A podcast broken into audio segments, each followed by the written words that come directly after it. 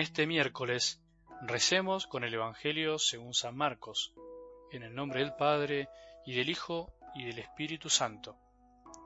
Jesús entró nuevamente en una sinagoga, y había allí un hombre que tenía una mano paralizada.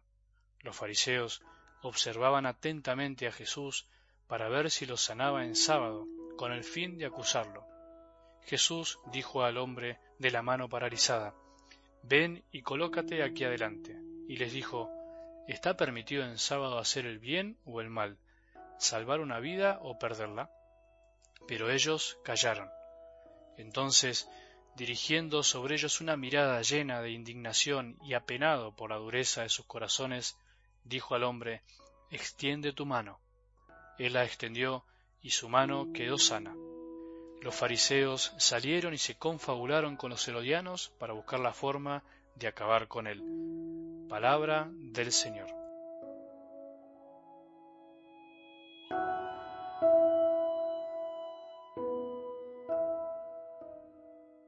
Jesús viene a hacer nueva todas las cosas. Eso contemplábamos en el Evangelio del domingo cuando transformaba el agua en vino para comenzar una nueva etapa de la humanidad, para comenzar una nueva etapa de tu vida y la mía. Así es Jesús. Se metió en nuestra vida para transformar el sinsentido en algo con sabor, con sabor a gozo, el gozo del Evangelio. Por eso sigamos caminando con Jesús en esta etapa de nuestra vida en la que Él ingresó para siempre, para llenar nuestras tinajas y llenarnos el corazón de amor. En algo del Evangelio de hoy, evidentemente, podemos darnos cuenta de que los fariseos no conocían a Jesús y tampoco les interesaba hacer el esfuerzo para hacerlo.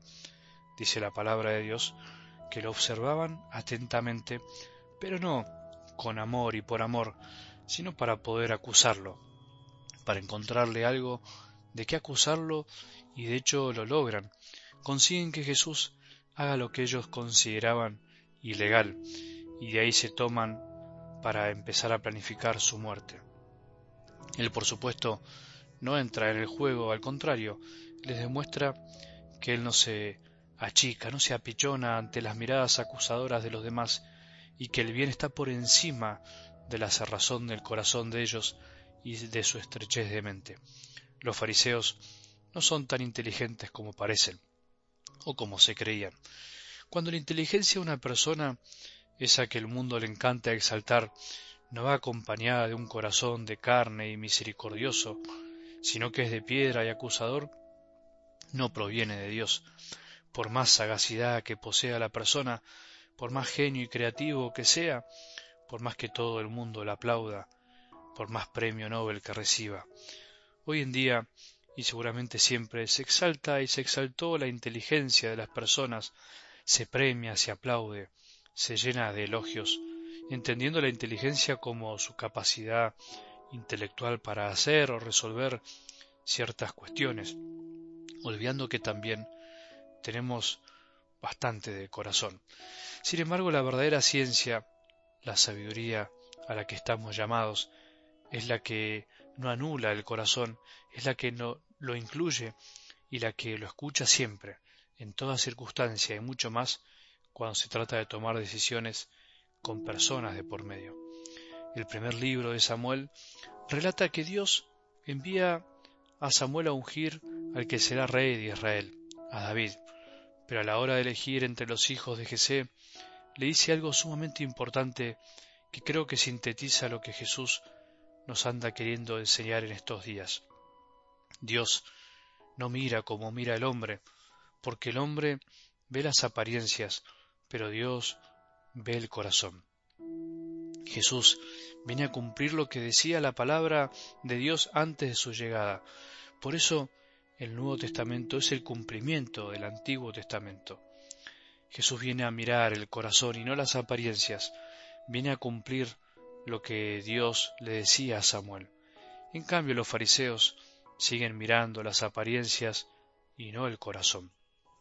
Nosotros también como hombres y mujeres que somos débiles, tantas veces miramos las apariencias y no el corazón de nosotros, de los demás, y de las cosas, nos quedamos solo en la cáscara.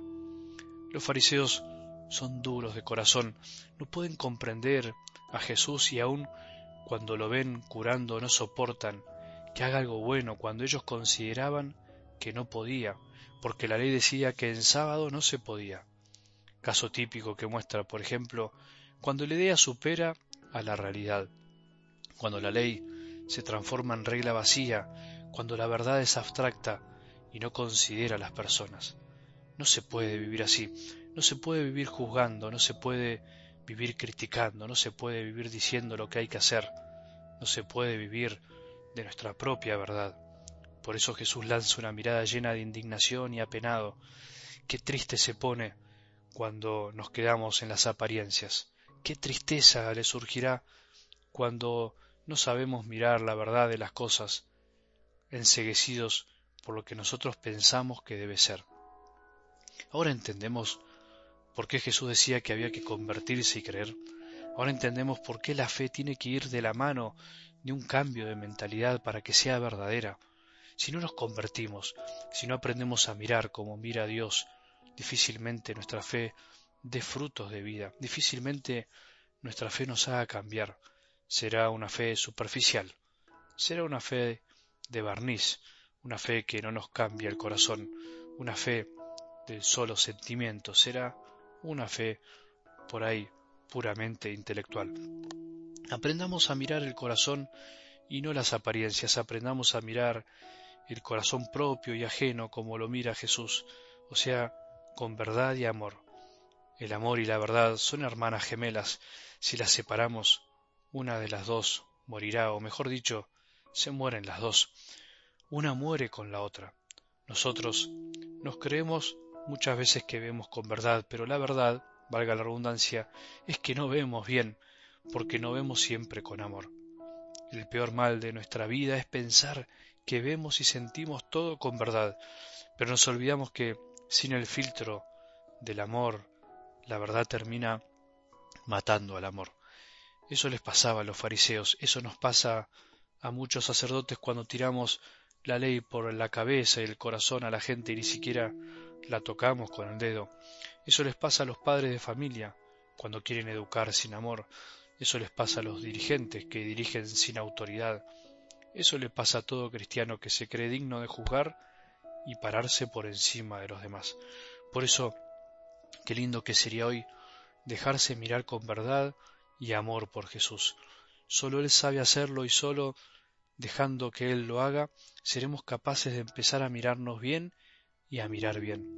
Hagamos el esfuerzo hoy de no mirar las apariencias o por lo menos intentar mirar el corazón y con el corazón.